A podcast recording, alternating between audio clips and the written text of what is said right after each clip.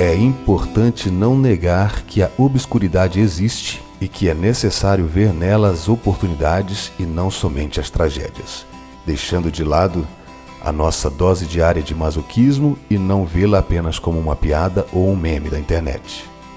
Precisamos entender que minimizar uma situação crítica e dolorosa que enfrentamos não ajuda, pois em algum momento de nossas vidas já vivemos ou vamos viver com tristeza e dor.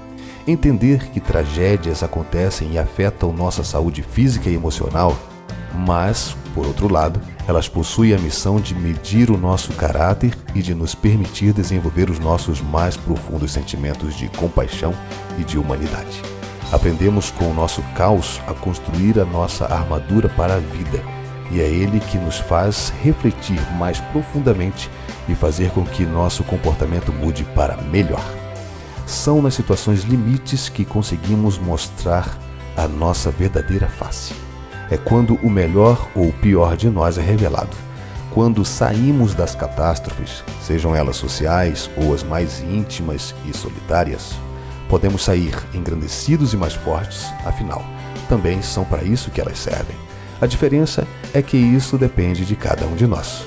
Os sentimentos e emoções que vamos internalizando durante a crise enfrentada ganharão formas e serão colocadas em práticas através de ações e comportamentos necessários para o enfrentamento da angústia e da dor gerados na nossa mísera capacidade de lidar com tudo isso.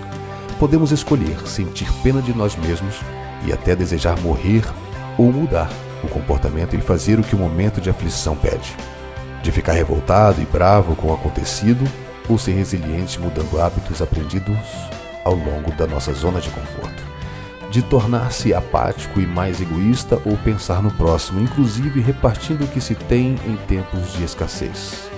Qualquer situação limite que vivemos deve servir para nos ensinar e nos ensinar